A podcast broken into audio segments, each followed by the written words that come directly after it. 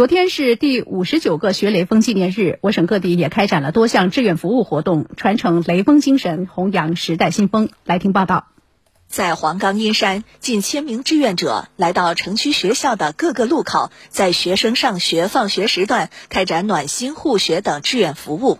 学习雷锋不是一句口号，而是变成我们的行动。志愿者们还走上街头，搭建咨询台，开展健康知识普及咨询、义诊以及普法宣传等志愿服务活动。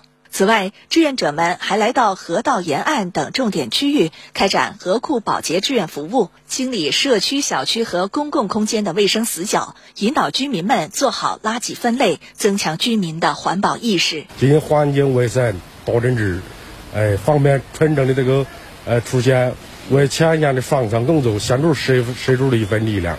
同样的，在襄阳市南张经济开发区白马山村，志愿者们进村入户，根据各自的专业知识和技能，为村里的留守老人、孤寡老人义务提供各种服务。村民张学英今年七十九岁，家里的两个儿子都已在城里定居，家中只有自己和老伴儿两个人。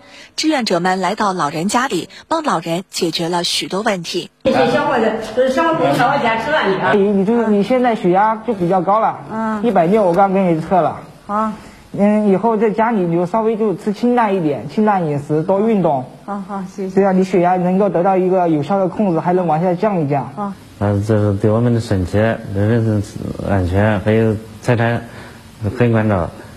嗯，我们村感到心里非常难受。三月份以来，南漳县组织一千一百多名志愿者，组成两百多支雷锋小分队，深入到全县十二个镇区、三百零四个村社区，开展志愿服务工作。通过组建雷锋小分队的形式，让每一个志愿者成为传递雷锋精神的灯塔。